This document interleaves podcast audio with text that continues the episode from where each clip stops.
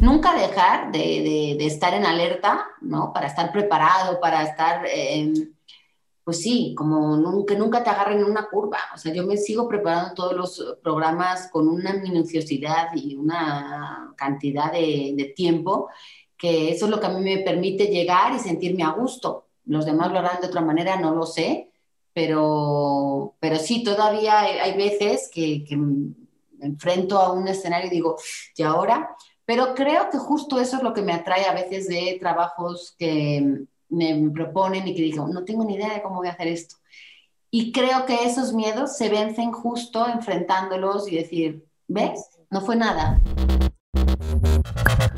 Hola, te doy la bienvenida. Yo soy Maite Valverde de Loyola y esto es Mentores. Cada semana te comparto la vida extraordinaria de héroes cotidianos en un solo podcast. Y estoy segura que encontrarás tu sentido de vida fascinante. Mentores. Hola, ¿qué tal? ¿Cómo estás? Te doy la bienvenida a este nuevo set. Mi invitada de hoy es Laura García Arroyo. Es una mujer súper interesante. Ella nació en Madrid y allí estudió traducción e interpretación.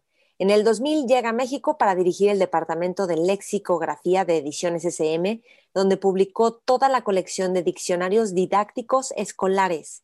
Colabora con diferentes medios impresos, conduce La Dichosa Palabra en Canal 22 desde 2003 y Gramáticas de la Creación en TV UNAM. En su recorrido por la televisión y la difusión cultural, ha participado en programas como 47 Segundos, La Casa del Escritor, Reciclado, La Palabra Educación y Vox Populi. De vez en cuando tiene escarceos con el mundo del deporte donde trata de demostrar que la cultura está en todas partes. Cubrió los Juegos Panamericanos de Guadalajara, los Juegos Olímpicos de Invierno de Sochi y los de verano de Londres y Río de Janeiro. Durante la Copa Mundial de Fútbol de 2018 en Rusia, condujo el programa de ida y vuelta en Canal 22.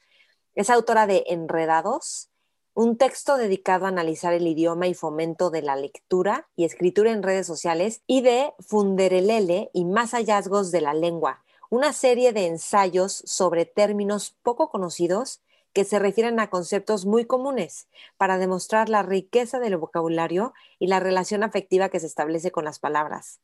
Colaboró en la antología Tiembla con el texto 20 minutos, cuyas ventas se destinaron a la Asociación Tejamos Oaxaca y al proyecto de reconstrucción de los municipios de Oaxaca afectados por los terremotos de septiembre de 2017. Conduce el ciclo Hay más vida en Martes, organizado por Fundación Telefónica, y el ciclo Huehue, organizado por el Colegio Nacional y la Dirección General de Culturas Populares Indígenas y Urbanas. Desde hace cinco años conduce la alfombra roja de las lunas del auditorio con entrevistas a nominados, homenajeados, artistas e invitados especiales. Participa en varias ferias de libro en México, presentando libros, moderando mesas de discusión o entrevistando autores. Por ejemplo, Fil de Guadalajara, Filo de Oaxaca, Festival de Letras en Tepic, hay Festival de Querétaro, entre otras.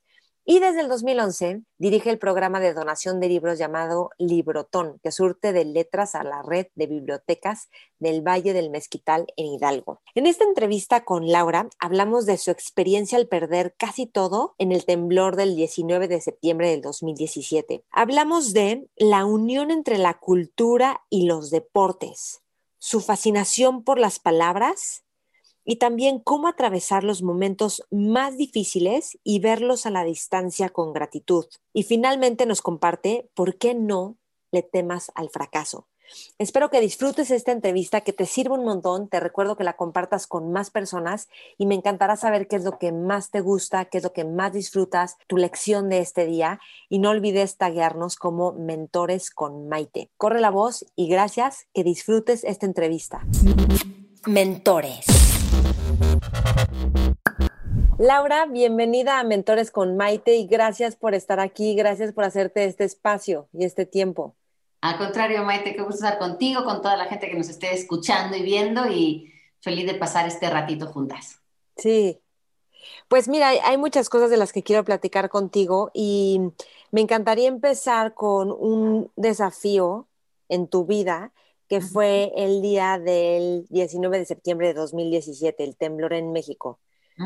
hay un texto que se llama 20 minutos en el que narras cómo fue para ti tener 20 minutos para subir a tu departamento y sacar lo que pudiera sacar o lo que te diera la mente para sacar en esos momentos, ¿no? Pues mira, ese texto fue una invitación de Diego Fonseca, que fue el compilador de un libro que se llamó mm, Tiembla.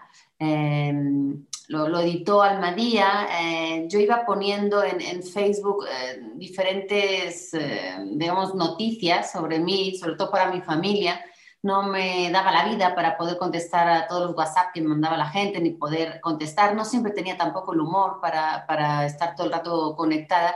Y, pues eh, utilicé Facebook un poco para dar noticias de lo que iba sucediendo, para intentar demostrar que, pues que iba bien, pero también un poco con la realidad, ¿no? Sin, sin eh, detenerme mucho en lo escabroso, pero yo siempre he tenido una manera muy irónica de escribir, entonces mis posts se convertían casi, casi como en una especie de humor negro sobre mi situación que hacía un poquito sentir más tranquilos a mi familia en España. Entonces puse uno, un post de, del día que nos dejó por protección civil subir al edificio antes de demolerlo.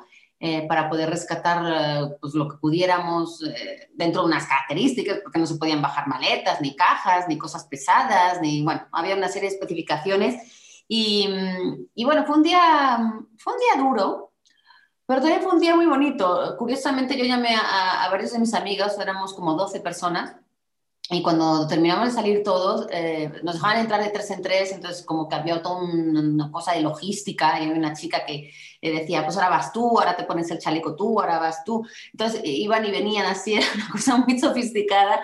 Y cuando yo salí la última, eh, pues estaban todos abajo esperándome y estábamos todos como aplaudiendo y, y abrazándonos. Y era un poco también la risa y el, un poco el nervio, ¿no? De soltar, eh, pues esos 20 minutos que habían sido muy tensos.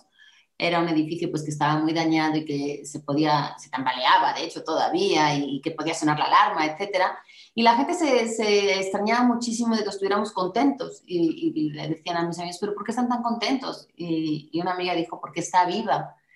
Entonces, eh, se nos olvida un poquito, ¿no? Sobre todo en el momento eh, a, yo, a mí lo que me decía la gente es como, sí, pero conservas la vida. Y yo le decía a la gente, sí, pero no es suficiente, ¿no? Estás tan enojada y estás tan abatida por, por, por de repente que se te desmorone todo el horizonte que, que sientes que esas palabras de aliento que, que luego entiendes, ¿no? Que, que, efectivamente lo importante era que yo estaba viva y que me podía levantar, Em, pues, pues en ese momento empezaron a cobrar esa, esa importancia. Entonces eh, escribí un post en, en, Facebook, Diego Fonseca, que es amigo en Facebook, lo leyó y me dijo, eh, quiero que escribas un texto. Yo le dije, no estoy preparada, no, no estoy lista para escribir sobre esto, no tengo la cabeza, no...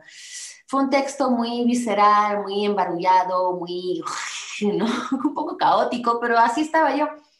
Entonces... Eh, fue un poquito terapéutico también sacar eso y llorar mientras escribía, llorar al, al, leerlo. Solo lo he leído dos veces desde que lo publiqué y, y todavía se, se, mueven cosillas ahí dentro. Ahora lo que me pasa es que lo leo y, parece que estoy hablando de una tercera persona, ¿no? No recuerdo tanto haber sido yo la que viví ese momento y, y bueno, pues el temblor sí fue un momento importante en mi vida y te puedo decir que en este año pandémico con tantas eh, adaptaciones y tantos desapegos y tantas cosas que no están saliendo, eh, para mí te puedo decir que el temblor sí fue un gran entrenamiento para este momento de pues, que salga lo que tenga que salir, que venga lo que tenga que venir, ya saldremos adelante.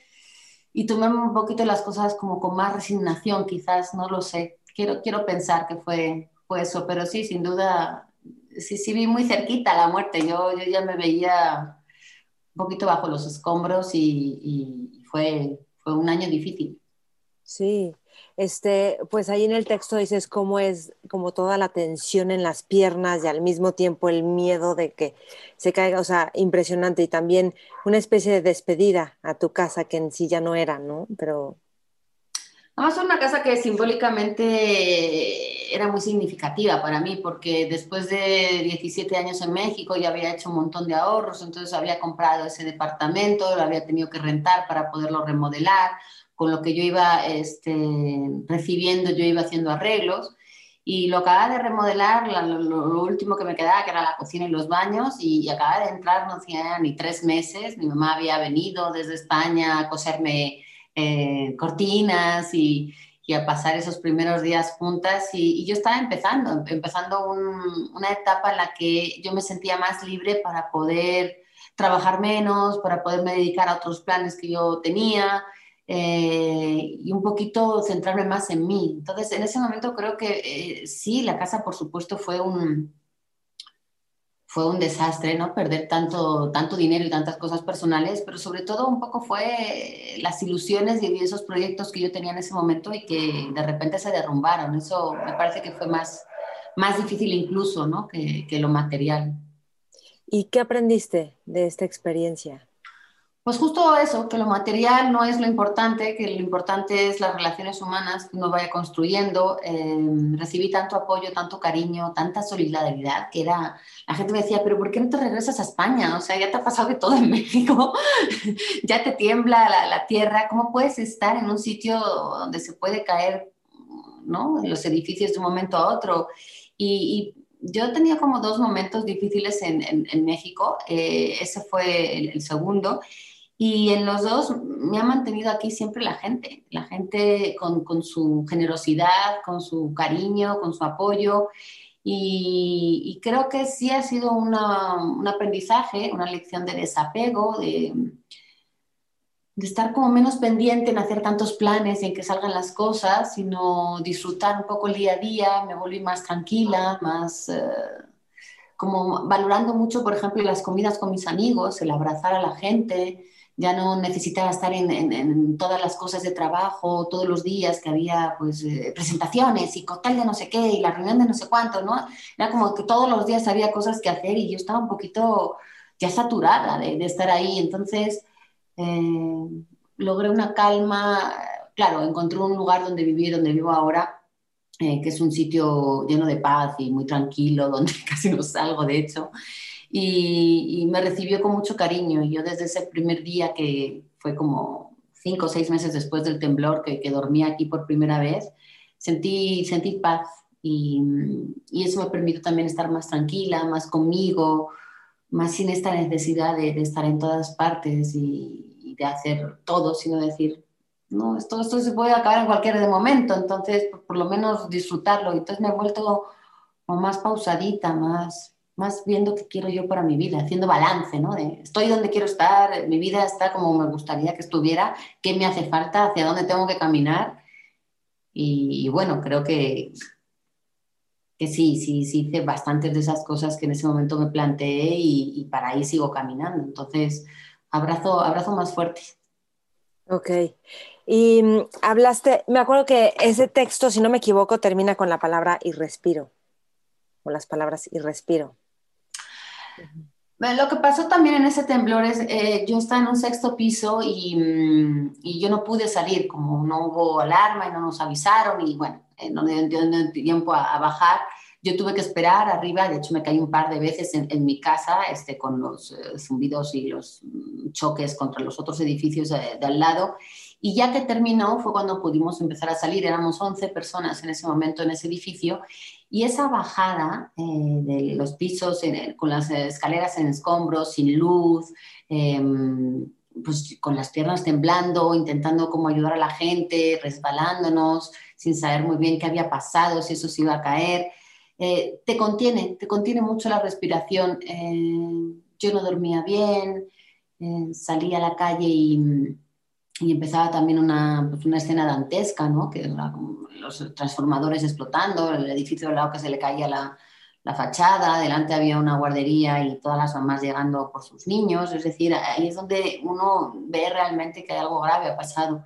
Y, y yo siento que hubo un buen tiempo en el que yo contuve la respiración, que yo no, no aflojé, no, no respiraba como para llenar los pulmones, sino que simplemente era como una tensión. Y, y, un poquito el, temblor también me enseñó eso, a respirar, es decir, ¿no? tomarte el tiempo, tomarte pausas, mm. los silencios, eh, eso, eso es importante, o por lo menos ahora lo es. Ok. Y hablaste de un momento antes en México difícil, que el segundo fue. Bueno, mi divorcio. Yo, yo me casé aquí este, hace muchos años. Em, me divorcié como a los cinco años y, y fue un momento bastante crítico también porque eh, me casé con, con, un chico mexicano que yo conocí aquí al llegar y mm, para mí era, estaba muy mezclada esa parte de México con él, él con México, entonces eh, digamos que en ese momento yo tuve que empezar a, a, valerme por mí misma en un país después de haber vivido aquí 5, 6, 7 años. Y, mm, y me costó un poco porque sentí que no sabía hacer nada, me sentí desvalida, desprotegida, frágil, vulnerable.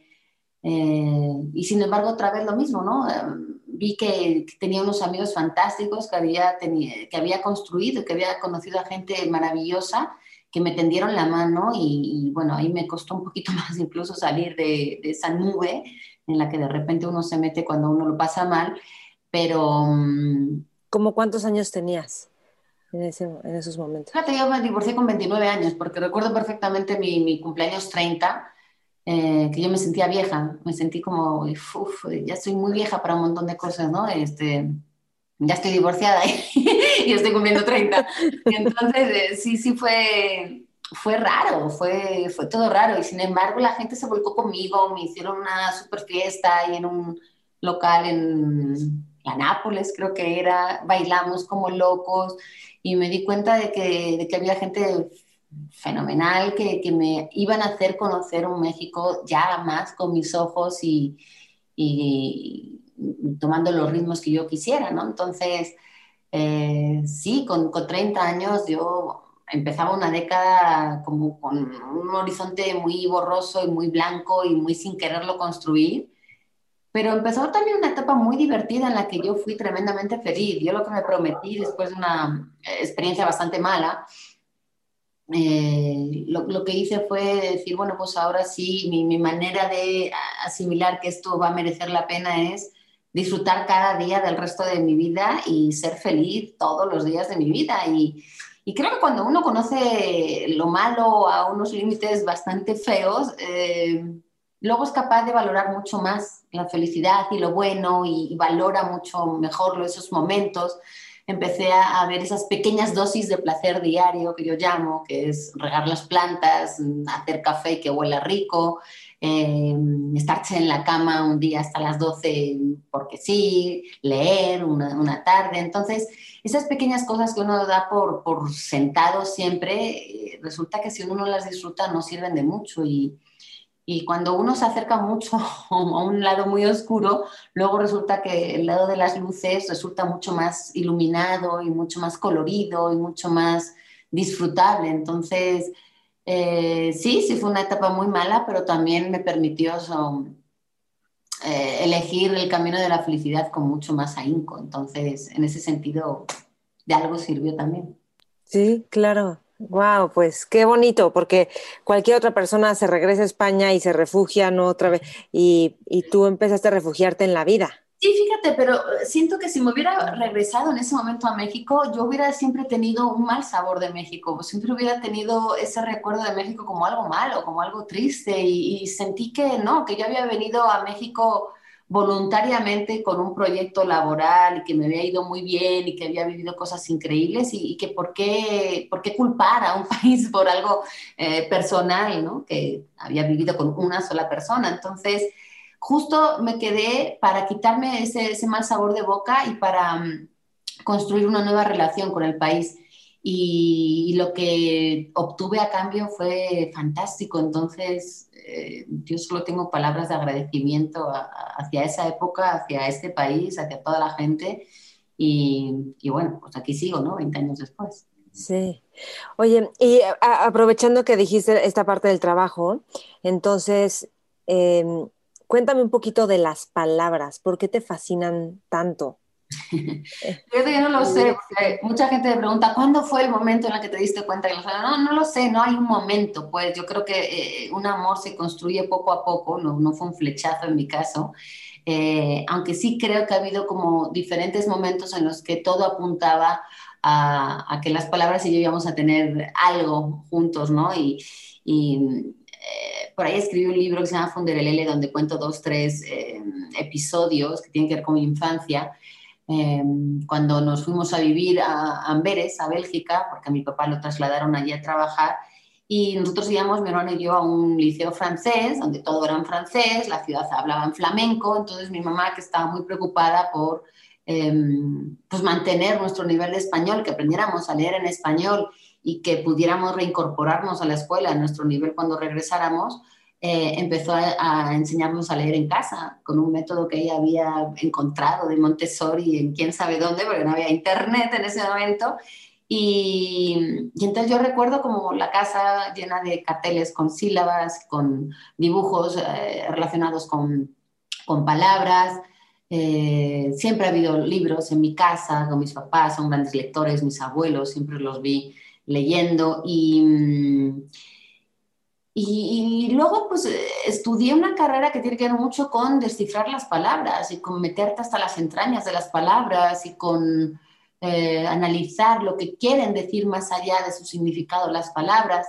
Eh, estudié traducción e interpretación, que era una carrera nueva en, en Madrid en ese momento, y, y, ahí te das cuenta de que las cosas no son A es igual a B, no, porque en una traducción tiene que ver tantos matices, tantas intenciones, tantos tonos, que a veces A puede ser B, pero también puede ser B minúscula o B de otro colorcito, porque tiene un matiz diferente que en el otro idioma no se entendería tal cual, ¿no? sino con el mensaje y con la carga ideológica y el humor y, un montón de cosas que tienen que ver con, con cómo van rodeadas las palabras o con qué tono se dicen y luego, pues hice diccionarios durante 10 años en, la editorial SM y, de alguna forma ahí no te queda de otra que, enamorarte o sufrirlas, porque es ocho horas delante de una máquina viendo palabras, significados, qué otras eh, expresiones puede haber relacionadas, cómo se pueden definir, qué notas gramaticales se meten. Entonces,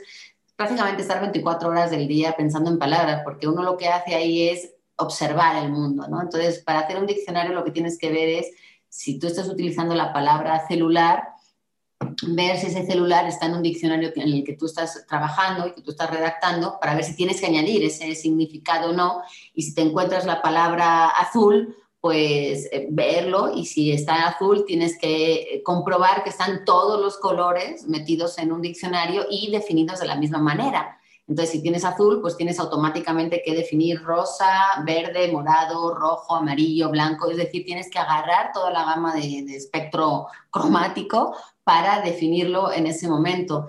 Y eso te hace ser muy observador con, con, lo que te rodea y cómo usamos el lenguaje. Estás todo el rato escuchando a la gente a ver qué palabras dicen que tú puedes no tener en tu diccionario eh, redactadas para incluirlas y eso te hace como una especie de espía y de un observador, un boyerista, eh, y, estar siempre con una libreta, apuntando cosas, viendo un cartel, viendo... Nosotros íbamos mucho a, ver palabras, eh, películas subtituladas, cosa que aquí en México es una cosa muy normal, pero en España no. En Madrid, por ejemplo, creo que hay, no sé ahora si habrá más, pero en el momento que yo estudiaba había como tres cines en toda la ciudad que pasaban las, las, películas en su versión original subtitulada en español. Entonces nosotros íbamos para escuchar el idioma, para ver cómo estaban leyendo, porque estábamos estudiando también subtitulación y, doblaje. Y, y, entonces yo recuerdo que siempre al salir, pues muchas veces decíamos, oye, ¿te has fijado cómo han traducido esto? Tú lo hubieras hecho igual. Hay una deformación profesional en eso. Entonces, pues la gente cuando sale del cine dice, ay, qué guapo estaba Brad Pitt. Sí, yo también lo decía, pero además decía, sí, pero te has fijado cómo han traducido esa expresión que dice cuando se quita, se quita la camiseta. Entonces, va un poquito más allá de, de, entrarte. A veces es un poco molesto porque siempre estás muy pendiente de, de las palabras y casi, casi trabajando, pero también es divertido. Y, bueno, de ahí se han construido una serie de momentos. Eh, curiosos o no, porque bueno, terminar en la dichosa palabra pues fue un regalo y un accidente casual en la vida y, pues ahí estoy feliz y, eso me ha permitido también conocer a mucha gente que ama las palabras como yo y con las que puedo debatir, ¿no? De, de esta manera. Entonces, siento que ha habido un camino siempre trazado, no sé si con momentos o con un momento, pero no hay una epifanía, ¿no? ¿no? hay como una revelación que diga, ay, este fue el momento en el que yo dije, wow. Más bien, mirando ahora para atrás es cuando me doy cuenta de que, de que ha habido todos estos momentos, ¿no? De, que han aportado a, ese camino y que, que, me han hecho darme cuenta de que las palabras también se puede vivir y que me siento una privilegiada por, por poder hacerlo. Sí. ¿Tienes alguna palabra favorita o que te haya enamorado al estudiar su etimología o algo así? Pues no, no hay una o hay una cada día, más bien porque según voy eh, aprendiendo, descubriendo cosas, de repente digo, ah, mira esta. Eh, no sé. ¿Qué, palabra tienes ahorita como novedosa? Mira, me gustan mucho las esdrújulas y me gusta mucho la ñ, me gusta mucho el dígrafo che. Entonces, una palabra que pueda reunir todas esas características, eh, fíjate que tuve un hijo hace poco y, eh, siempre pensé, ay, ¿qué nombre le voy a poner? ¿no? Porque alguien que le pone tanto valor y tanta atención en las palabras, qué difícil es elegir un solo nombre eh, con el que te vas a referir a esa persona que va a estar contigo siempre para, para estar contigo y que tenga un valor y que tenga un significado.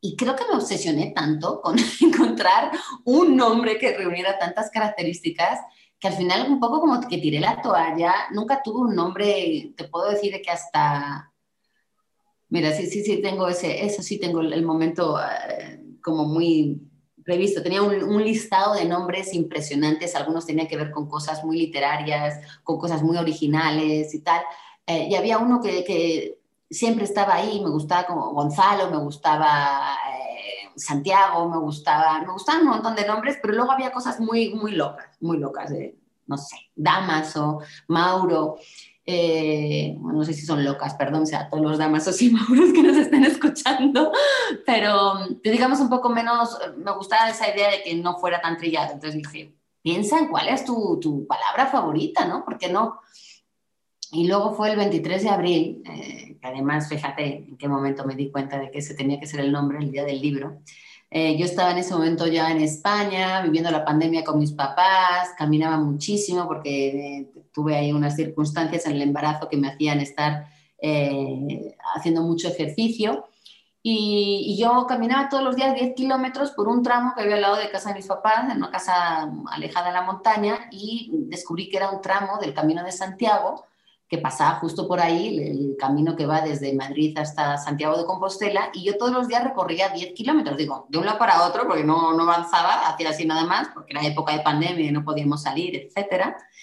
Eh, pero yo 10 kilómetros cada día, en 61 días yo hubiera llegado virtualmente a, Santiago de Compostela. Entonces mm. coincidió que el final de ese camino, el final de esas caminatas, el final de todo eso eh, era el parto y de alguna forma era conocer a, mi hijo, entonces era esa, ese camino hacia Santiago. Entonces dije, pues a lo mejor el nombre no tiene tanto simbolismo, digamos, fonético o, en cuanto a letras eh, y originalidad, porque Santiago es un nombre bastante común, pero tiene una historia y tiene una historia, además yo el año pasado, cuando apenas recién me enteré que estaba embarazada, eh, estaba leyendo Conversación en la Catedral de Vargas Llosa, su protagonista es Santiago Zavala. Eh, iba a un centro médico que se llama Santiago Ramón y Cajal, que era un médico español, eh, premio Nobel de Medicina. Y, pues hay una serie de casualidades que dije, basta, con esto, con esto estoy. Entonces, quién sabe si tuviera otro hijo, ¿cómo lo llamaría? no sé. Pero en cuanto a nombres, me gusta mucho chícharo, me gusta ñañara, me gusta funderelele, que, que es una palabra que descubrí que me parece muy sonora y que por desconocida y por eh, loca y sonora y musical me, me, gusta muchísimo y de hecho a mi último libro le, le titulé así. Y, ¿Qué es funderelele? Funderelele es el nombre que se le da a la cuchara con la que se hace la forma de las bolas de helado a los helados. Ah. así tan simbólica y, hasta la fecha no he encontrado bien una etimología sobre ella, no hay mucho registro sobre ella. Encontré una heladería en Monterrey, en la parte de Cumbres, que se llama Funderelele, entonces dije, ah, bueno, no estoy loca, eh, la, palabra existe. Y, y, un poco nombré así a mi, a mi libro para que la gente lo nombrara, lo, lo usara y algún día lo podamos ver en, en el idioma más eh, común, más de la calle y quién sabe algún día incluso en los diccionarios, pero, Sí, depende del día que me, que me preguntes. Me gusta mucho, no sé, libélula, me gusta alaraca. Vale. No sé, Oye, las palabras son maravillosas. Dime algo, tú que te dedicas a la cultura, las palabras, la lectura, en un país que casi no lee, ¿cómo es eso? ¿O qué te has encontrado? ¿O Bueno, yo, yo no estoy tan de acuerdo con que no se lea. Yo no, no soy tan pesimista. Lo que sí creo es que se lee muchísimo, pero no sé si se leen cosas que merezcan la pena eh, en cuanto a riqueza que te aporte, ¿no? No lo mismo leer un WhatsApp que leer un- una novela clásica o una poesía de un premio Nobel o algo así, evidentemente. Pero mm, bueno, yo lo que, lo que me pasa es que, creo que por eso mismo me, apasiona más trabajar aquí, porque creo que hay más eh, reto, hay más de dónde abonar, hay, hay que aportar. Eh, no sé, yo cada vez que veo que alguien mm, llega y me dice, ay, pues yo empecé a leer por- porque veía la dichosa palabra y se me antojó uno de los libros que, que recomendaste, pues yo sé, esa noche duermo así. Sí, wow. Entonces creo que sí, que entre todos podemos aportar granitos de arena y que si a alguien le ha podido como contagiar esa pasión de algo que te hace tan feliz, pues, pues bienvenido, ¿no? Entonces creo que, mm, que hay mucho de dónde, de dónde caminar y por dónde abrir ventanas y, y, bueno, pues se ¿Qué, intenta, se intenta. Qué recomendaciones harías? Tres recomendaciones para empezar a leer o leer más. O sea, Mira, a mí la gente que, que viene y que me dice que no leo, que no sabe cómo leer, que no le gusta, yo recuerdo, estuve en Colima hace como dos, tres años dando una plática en, en una, en una escuela, o en la universidad me parece que fue, y yo le decía a la gente, si se dan cuenta, eh, nadie se atrevería a decir eh, en público que no le gusta leer. Entonces, yo un chico así que me levantó la mano y dice, a mí no me gusta leer. Entonces yo me quedé así tan asombrada que le dije, bueno, te voy a pedir un aplauso porque realmente nadie tiene el valor de eh, confesar eso, ¿no? Que, que, no le gusta leer. Se llama Mariano, me acuerdo perfecto, le regalé un libro y, mm, y, entonces le pregunté, ¿por qué no te gusta leer? Y dice, porque es que no me atrapa nada de lo que leo. O sea, por mucho que me dicen que esto es buenísimo, pues no tiene nada que ver conmigo, no me apetece. Entonces, recomendar libros siempre es muy difícil por eso, porque depende de quién te lo pida, depende de para quién te vaya dirigido. No creo que todos los libros sirvan para todo el mundo. Y te puedo decir que Rayuela ha sido uno de los libros que más me cuesta y me cuesta y me cuesta y que no puedo con él. Y no pasa nada, no me siento ni peor ni mejor por eso. Hay mucha gente que no ha leído El Quijote y no por eso son peores lectores ni, ni peores personas. Entonces, eh, uno hay que ver qué te gusta eh, y para eso creo que también es necesario leer muchas cosas para explorar, para investigar, para experimentar qué te gusta y qué no, porque pues yo te puedo decir, ay, ¿qué te gusta? Bueno, pues tú conoces ciertas cosas, pero de las que no conoces, ¿cómo vas a saber si te gustan?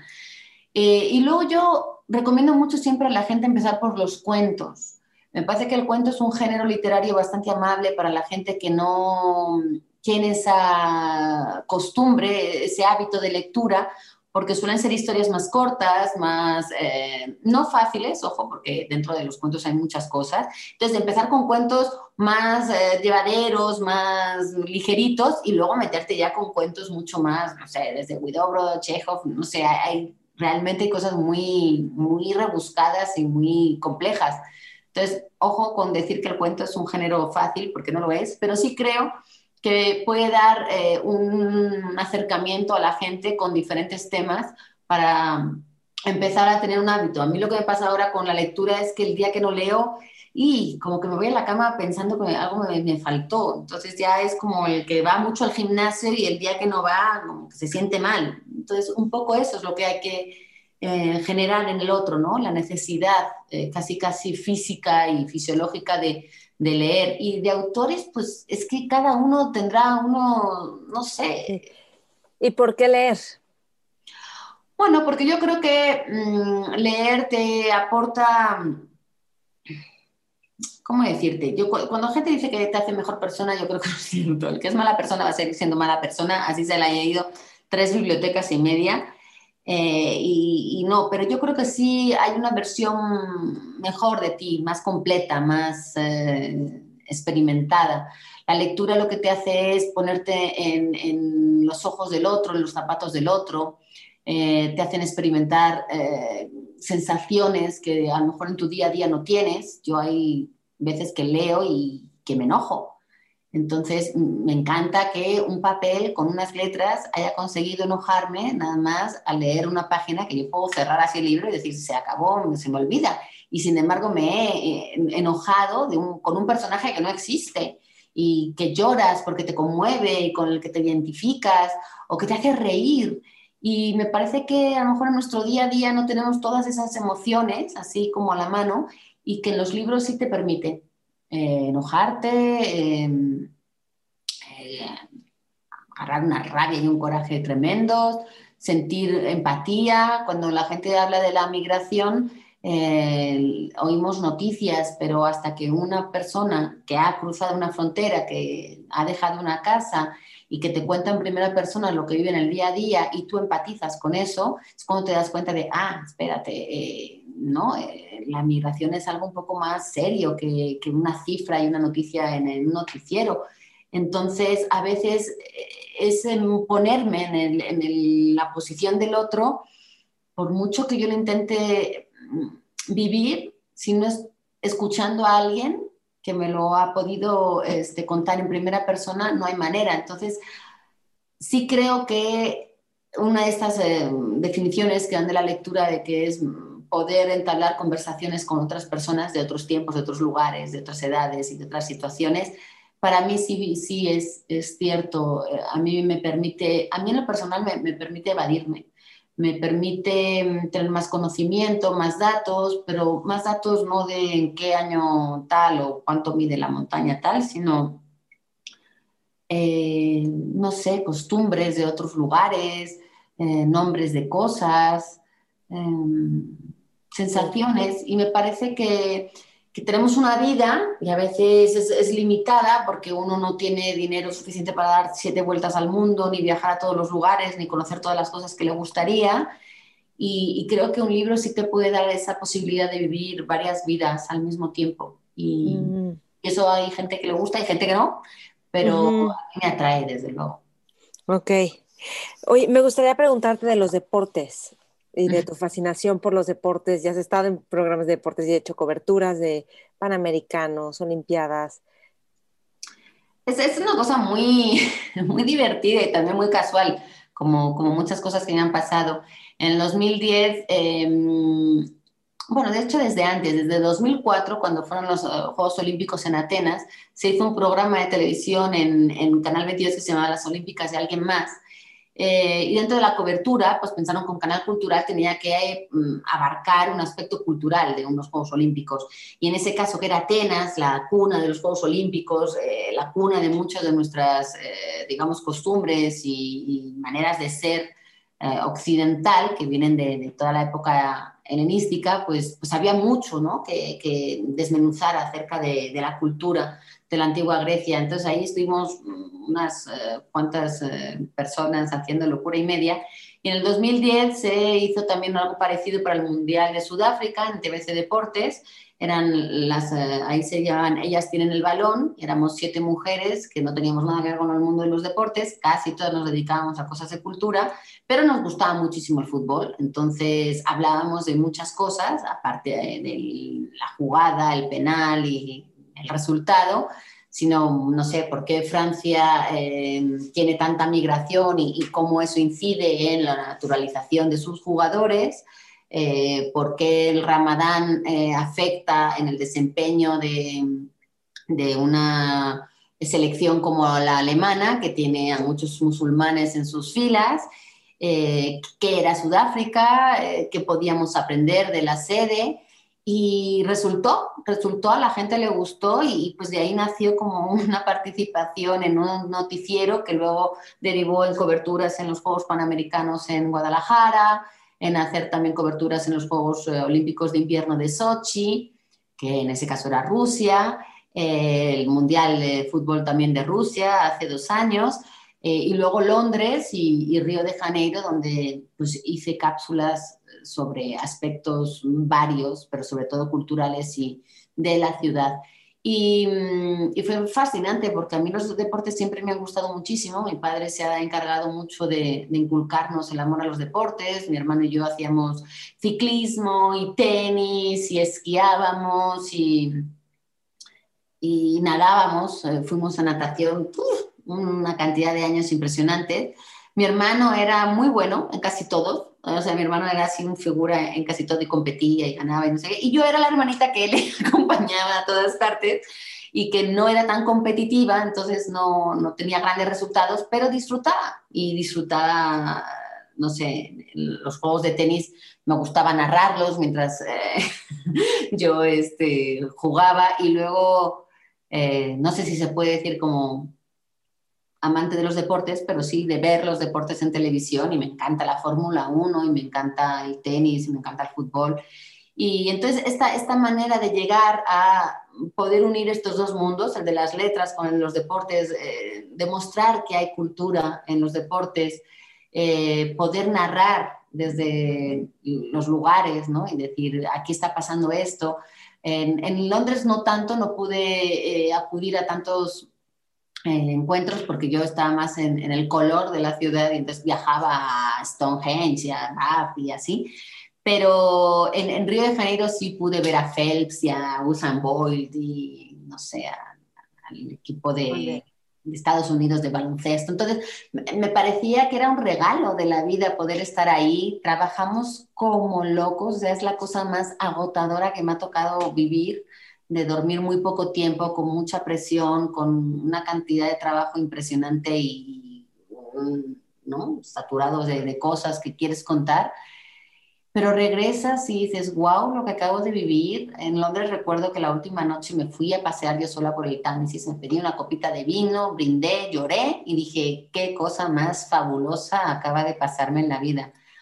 Entonces, eh, pues no sé, este año iba a ser Tokio, no, no sé si iba a haber algún ah. tipo de este, cobertura laboral eh, y vamos a ver qué, qué, puede seguir pasando. A mí me encantan los deportes y me sigue encantando descubrir cosas con las que poder compartir mis hallazgos con el público. Entonces, creo que esa pasión es la que un poco se contagia.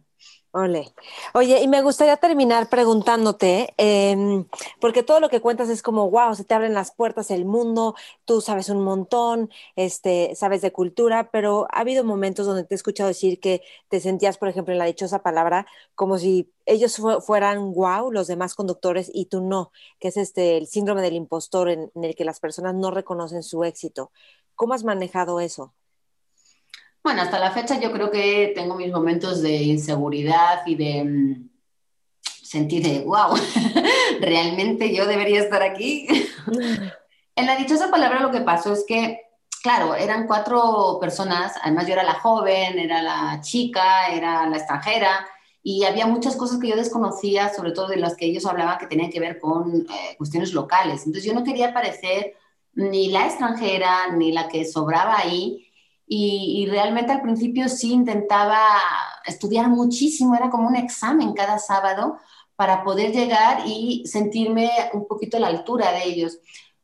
Cuando la gente empezó a ubicar el programa, empezaron a verlo y, y, empezaron a llegar esos comentarios. Claro que en los comentarios hay mucho bueno y mucho malo, como todo cuando uno está expuesto en televisión me di cuenta de que había mucha gente que me decía, es que tu manera de contar las cosas nos gusta, Laura, porque los cuentas como si fueran historias.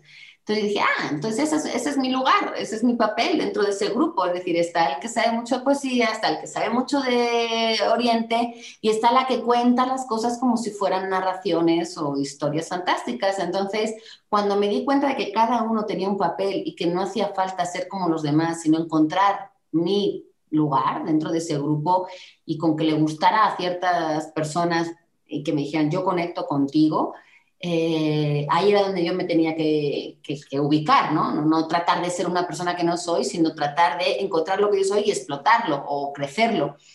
Y, entonces ahí fue cuando me empecé a divertir, cuando empecé yo a soltar, a empezar a, hacer como más bromas, como a a ser yo misma y, creo que ahí también la gente empezó también a conectar mejor conmigo. Digo, no todos, ¿no? Hay gente que conecta más con uno, con otro. Y además me he dado cuenta de que todos tenemos, eh, digamos que gente que nos ama y nos odia partes iguales. Y eso es. Y en el momento que lo aceptas y, y, estás a gusto con eso y no te peleas con ni con gustarle a todo el mundo, ni con querer ser el mejor con nadie, ni como el otro. Entonces, como yo soy esto y si gusta y si sirve, pues vámonos, ¿no? Entonces, nunca dejar de, estar en alerta, ¿no? Para estar preparado, para estar, em, pues sí, como nunca, nunca te agarren en una curva. O sea, yo me sigo preparando todos los programas con una minuciosidad y una cantidad de, de tiempo que eso es lo que a mí me permite llegar y sentirme a gusto. Los demás lo harán de otra manera, no lo sé, pero, pero sí, todavía hay, veces que, me enfrento a un escenario y digo, ¿y ahora? Pero creo que justo eso es lo que me atrae a veces de trabajos que me proponen y que digo, no tengo ni idea de cómo voy a hacer esto. Y creo que esos miedos se vencen justo enfrentándolos y decir, ¿ves? No fue nada. O sea, cuando terminas, hay veces que funciona mejor que otras. También te digo que ha habido fracasos rotundos de los que digo, Dios, lo que acabo de hacer pero también un poco el perder el miedo al fracaso y al meter la pata y a decir, pues esto no lo hice bien y pues mm, que sirva de lección para hacerlo mejor la siguiente vez, pero tampoco pensar que es el fin del mundo ni que te vas a convertir en el hazme reír. Y creo que eso me ha servido, es decir, esto no me atrevo, esto es lo que voy a hacer para, para ver cómo lo resuelvo. Y cuando luego vea que se resuelve de la mejor o peor manera, eh, eso me hace sentir una, una satisfacción que creo que es lo que me mantiene un poco ahí en la adrenalina. Ole. Ay, pues te reconozco por valiente y yo entiendo porque a mí me pasa eso también. Y si tuvieras una mesa con jóvenes líderes, emprendedores, exploradores, ¿qué les dirías? ¿O qué les aconsejarías? Ay, yo creo que el consejo más importante es que se tomen todo como si fuera un examen así en el que te, juegas muchísimo, que nunca infravaloren eh, cualquier oportunidad, cualquier conversación que tengan, cualquier trabajo que les ofrezcan, em, que no sientan nunca que lo han conseguido, sino que se pongan siempre metas más arriba para seguir luchando, preparándose que se apasionen, que sientan mucha pasión por lo que hacen para que puedan contagiarlo. Yo creo que la gente cuando no siente gusto por algo que hace, se nota. Y ha, habido cosas, eh, una vez me tocó, en mis primeros trabajos, uno era repartir propaganda en los buzones de las casas, imagínate, ahora ya porque casi no se usa eso, pero era ir metiendo ahí, ¿no? Eh, y era, era arduo y era pesado, pero yo lo que hacía era juntarme con dos, tres amigos y lo hacíamos de tal manera que mientras íbamos de portal a portal íbamos y platicábamos y hacíamos como juegos. Pues el trabajo en sí no era nada que me fuera a aportar nada ni que me hubiera, fuera a convertir en nada, me da unos pocos dineros para poderme pagar lo que fuera el fin de semana. Y, y yo lo recuerdo ahora con, con, nostalgia y con diversión, ¿no? Cuidé niños, eh, no sé, trabajé en una minería, este, traduciendo ahí para, para, unas personas que, porque hacían comercios con diferentes países, entonces necesitaban a alguien que supiera muchos idiomas. Y, y yo lo que hacía era tratar de sacar de ahí algo, algo que me permitiera, claro, la juventud te permite eso también, ¿no? Apasionarte con más facilidad pero sobre todo eso, que se apasionen, que se tomen todo como si fuera lo más serio y lo más importante que vayan a hacer, aunque no lo sea, porque a lo mejor sí lo es. Y uno nunca sabe lo que va a haber detrás de, ese trabajo, de esa esquina, quién te puede estar escuchando, quién puede estar ahí, a quién puedes estar llegando, a quién le puedes estar aportando algo. Y, me parece que eso es bonito, ¿no? El, alguien que, que siempre demuestra que lo que está haciendo, que la persona que está escuchando en ese momento es lo más importante que tienes. Y, creo que eso te puede llevar a caminar con pasos más firmes hacia donde tú eres, que se encuentren a ellos mismos. Eh, es difícil cuando uno es joven saber quién es uno, que no tengan prisa por, por, saber quién eres, pero que lo vayan pudiendo descubrir. Y para descubrirlo creo que hay que experimentar muchas cosas diferentes. Y algunas son buenas, algunas son malas, algunas te seducen más que otras, pero de todas vas a sacar algo, aunque sea por aquí no. También eso es un aprendizaje.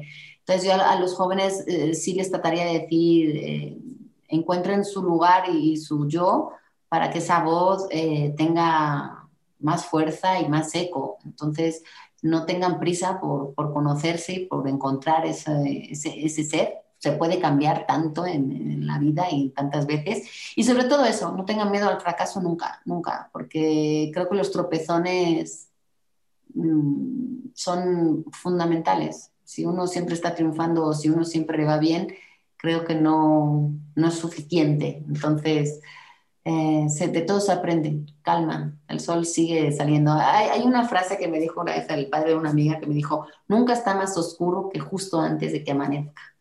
Entonces, este, esperen en la oscuridad porque ahí, ahí sale el, reflejito del alba. vale, gracias. ¿Tienes alguna frase de algún autor o sabio que te encante?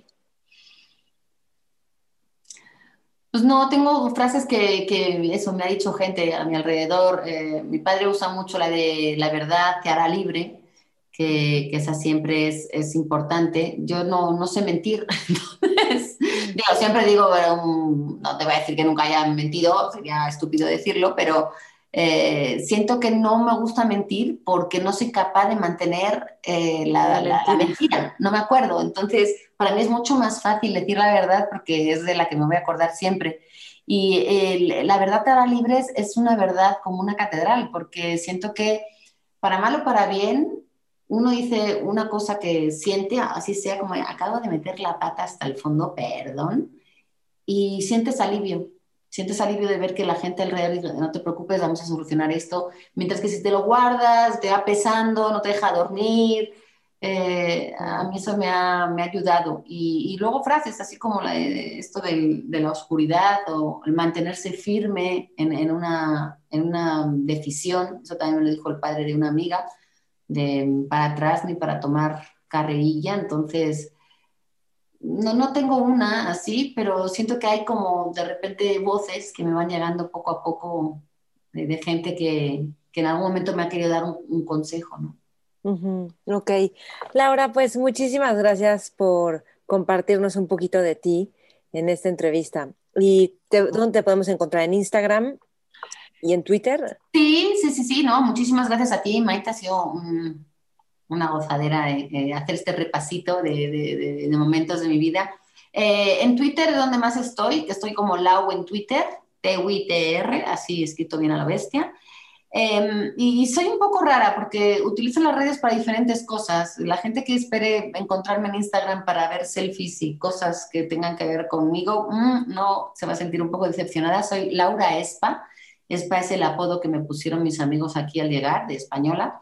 Ah. me llamaban. Entonces, eh, ahí mm, hago muchas fotos que tienen que ver con colores, con líneas, con momentos. Salgo poco yo, la verdad.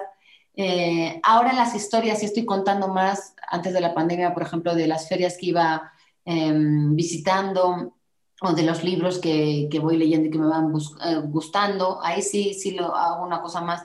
Pero en Twitter mezclo mucho lo que es trabajo, las presentaciones, frases, noticias. Antes hablaba más de fútbol, ahora ya me di cuenta de que la gente se pone muy, muy loca cuando no está de acuerdo con uno. Y, y entonces lo, lo, dejé un poco de hacer. Eh, pero puede ser desde una película que vi, un libro que me gustó, un lugar que encontré para comer, pero sobre todo son pues, cosas que tienen que ver con el trabajo y con las cosas que voy a hacer. En Facebook estoy como la dichosa Laura, ahí también voy eh, mm.